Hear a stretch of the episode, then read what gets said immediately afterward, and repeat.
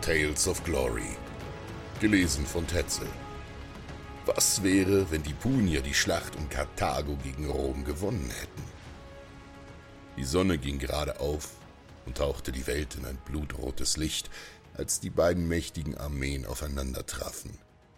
Das karthagische Heer, angeführt von einem General, dessen Name in den Annalen der Zeit verewigt wurde, stand stramm und bereit.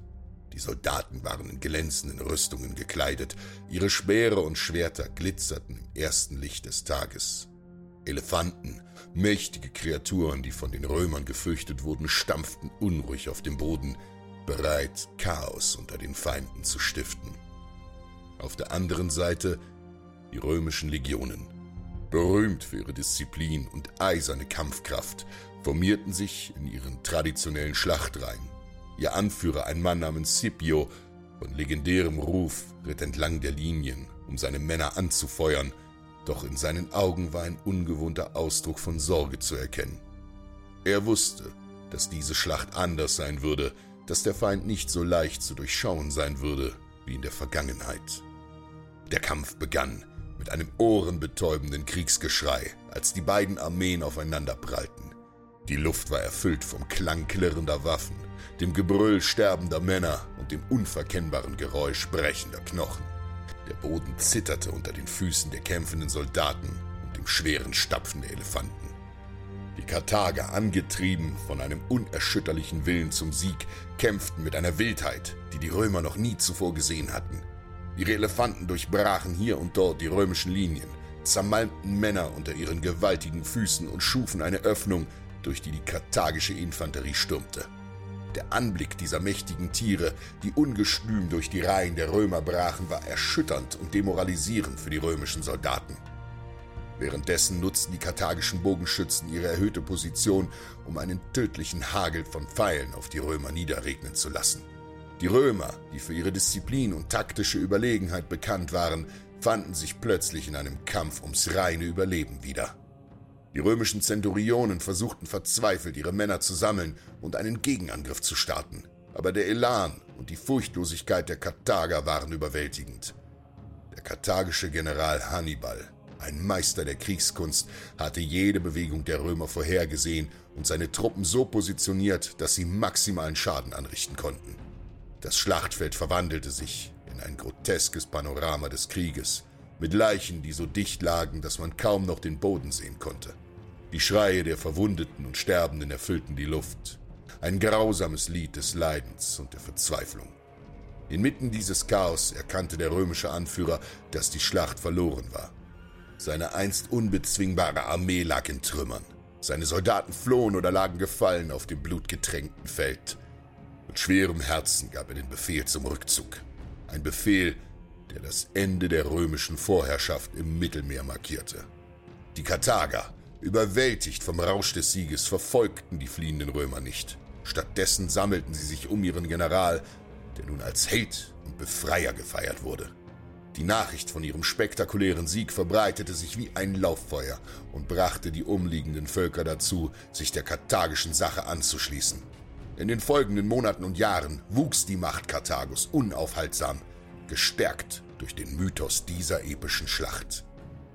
In Rom hingegen herrschte Trauer und Unglaube. Der Schock über die Niederlage war tiefgreifend und es dauerte lange, bis sich die Stadt von diesem Schlag erholte. Die Niederlage bei Karthago wurde zu einem Symbol für menschliche Hybris und die Unvorhersehbarkeit des Schicksals. Die Schlacht von Karthago bleibt ein Beispiel für heroischen Mut, strategische Genialität und die unberechenbare Natur des Krieges. Sie zeigt, wie ein entscheidender Moment in der Geschichte den Lauf der Welt verändern kann und wie die Erinnerung an solche Ereignisse über Jahrhunderte hinweg im kollektiven Gedächtnis der Menschheit weiterlebt. In den Ruinen des alten Karthago findet man noch immer Spuren dieser legendären Schlacht.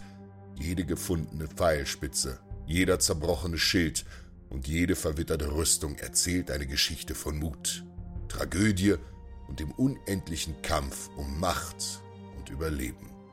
So endet die Erzählung der Schlacht von Karthago, ein Kapitel in der Geschichte, das uns daran erinnert, dass der Lauf der Welt oft von wenigen entscheidenden Momenten abhängt. Es ist eine Geschichte von Triumph und Tragödie, von den Höhen und Tiefen menschlicher Bestrebung und von dem ewigen Kampf zwischen zwei großen Zivilisationen, deren Schicksal für immer in die Annalen der Zeit eingeht. Die Nachwirkungen dieses Sieges waren ebenso bedeutend wie die Schlacht selbst.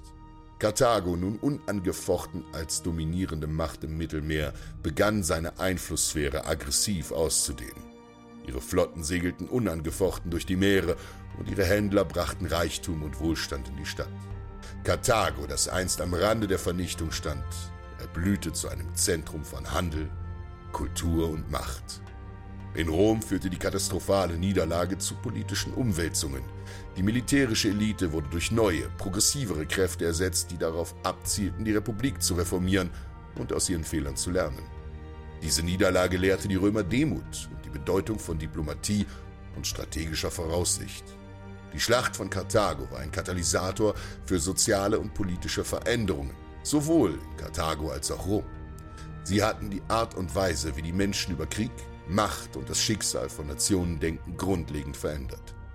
Die Geschichte der Schlacht von Karthago dient als mächtige Erinnerung an die Unberechenbarkeit des Kriegsglücks und die Wechselfälle der Geschichte. Sie zeigt uns, wie einzelne Ereignisse die Richtung der menschlichen Geschichte ändern können und wie die Geschichten und Legenden, die aus solchen Ereignissen entstehen, die Kultur und das kollektive Bewusstsein von Generationen prägen. Diese alternative Geschichte der Schlacht von Karthago ist mehr als nur eine Spekulation über was wäre wenn. Sie ist ein Spiegel, der uns die Komplexität und Vielschichtigkeit historischer Ereignisse und die Bedeutung des menschlichen Handels in der großen Bühne der Weltgeschichte zeigt. Sie ist eine Erzählung, die die Vorstellungskraft anregt und uns dazu bringt, über die vielen Pfade nachzudenken, die unsere Welt hätte einschlagen können. Und über die unzähligen Geschichten, die noch erzählt werden können.